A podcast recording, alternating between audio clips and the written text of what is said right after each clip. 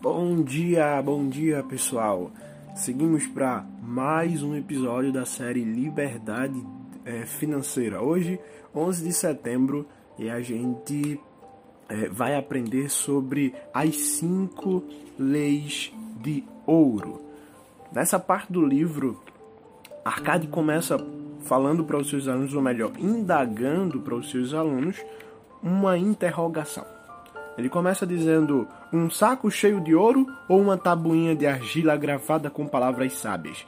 Se vocês tivessem que se dedicar, que se decidir por um ou por outra, qual escolheriam? Então, o que vocês escolheriam? Uma tabuinha com palavras sábias, com é, com palavras de, de sabedoria, ou um saco cheio de ouro? Vocês sabem que ouro sempre se valoriza. E aí os alunos respondem: Eu quero ouro, eu prefiro ouro. Entre todos, ninguém escolheu as tabuinhas com as palavras sábias, com as palavras de sabedoria. E aí, é, é, a, a, Arcade ele fala: Ouçam os cães selvagens ferindo a noite.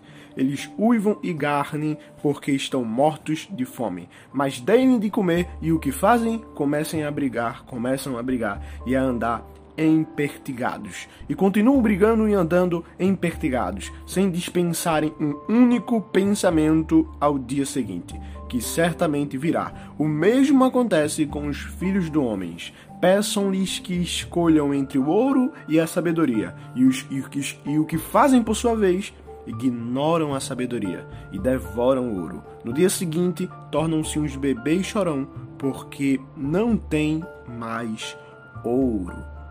Arcade fala que o segredo da riqueza não é o ouro, não é o dinheiro, é a sabedoria. Isso me faz lembrar muito da história de Salomão né, na Bíblia que Deus chega para ele e pergunta: Salomão, pede-me o que quiseres, ele será dado. Pede até é, pede até o mundo e lhe será dado. E Salomão ele podia pedir riqueza e tudo mais, no sentido de ouro, no sentido de dinheiro, mas ele pede sabedoria, né? Como vocês conhecem a história. E ele, e ele diz: Eu quero sabedoria para administrar bem o, o reino, né?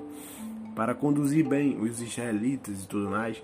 E Salomão acaba se tornando um homem mais rico e acaba escrevendo o livro que mais tem conteúdo acerca de riqueza do mundo. Nunca outrora houve homem mais rico que Salomão. Arcade começa a falar agora sobre uma história, né? A história de um rapaz. E esse rapaz, ele tinha. Ele era chamado Calabab certo? Calabab ele recebeu um, uma, uma sacola de, de ouro do seu pai e, e outra sacola com cinco leis de ouro. E seu pai diz para ele: construa seu patrimônio e volte quando você tiver, é, e volte daqui a 10 anos, quando você tiver é, realmente bem de vida, e prove para mim é, aprenda a construir riqueza e prove para mim que você realmente se tornou um homem independente, né? um homem livre financeiramente. E Calabab vai é, e ele pega, né? Ele sem olhar para as tabuinhas de sabedoria, ele pega o ouro e ele pensa: não, eu vou fazer o ouro se multiplicar. Ele ouve falar de, de competições de cavalos e ouve dizer que havia um cavalo que sempre ganhava e quem investisse é, apostando nesse cavalo fazia o seu dinheiro render 100 vezes mais. E ele começa a investir naquele projeto e depois ele percebe que era uma furada, né? Que as pessoas enganavam muita gente com aquilo. Depois de perceber várias furadas, Calabab se encontra sem nada, sem ouro. Foi nesse momento, sem ouro, sem, sem, sem ter para onde ir, sem ter aonde morar, sem ter o que comer, ele se lembra das tabuinhas de sabedoria. E aí ele começa a ler. Quando ele lê aquelas leis, ele, ele se depara com palavras sábias. E ele começa a dizer para si mesmo: Eu vou praticar até recuperar e fazer mais é patrimônio para o meu pai ter orgulho de mim. E quando ele começa a fazer isso, com muita dificuldade e, e também aprendendo muito com os erros, ele volta depois do tempo previsto para o seu pai entrega ao seu pai mais do que o seu pai tinha lhe dado. Então o segredo é a sabedoria. E quais são as cinco leis de ouro, né, que o livro fala? Eu vou ler para vocês. A primeira lei de ouro. O ouro vem de bom grado e numa quantidade crescente para todo homem que separa não menos de um décimo de seus ganhos, a fim de criar um fundo para o seu futuro e de sua própria família. Né? Então, essa é a primeira lei. A segunda lei. O ouro trabalha diligentemente e satisfatoriamente para o homem prudente que, possuindo-o, encontra para ele um emprego lucrativo, multiplicando-o como os flocos de algodão no campo. Essa é a segunda lei. A terceira lei.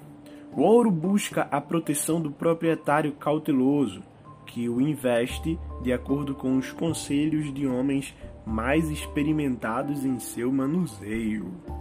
Presta atenção. A quarta lei.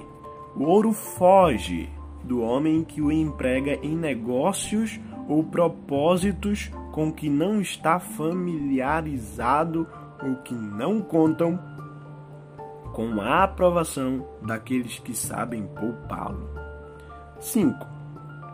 O ouro escapa ao homem que o força a ganhos impossíveis ou que dá ouvidos aos conselhos enganosos de trapaceiros e fraudadores, ou que confia em sua própria inexperiência e desejos românticos na hora de investi-lo. Então, essas foram as cinco, cinco, as cinco leis de ouro que uh, o pai de Calabab e, na verdade, a Card ele traz nessa história para introduzir essa lei. Gente, sem sabedoria, o ouro pode ser rapidamente perdido pelos que têm. Mas com sabedoria, o ouro pode ser adquirido pelos que não o têm, como também podem provar sobejamente estes três sacos de ouro. Essa é uma parte do livro. Né? Então, é, a segunda lei que ele fala que o ouro trabalha diligentemente e satisfatoriamente para o homem prudente que, possuindo, encontra para ele um, emprego lucrativo, multiplicando como os flocos de algodão, fala de empreendedorismo. Né? Para o homem que conserva separada uma determinada quantidade de ouro sempre, surgem oportunidades para o empreendimento lucrativo. É isso que diz o livro.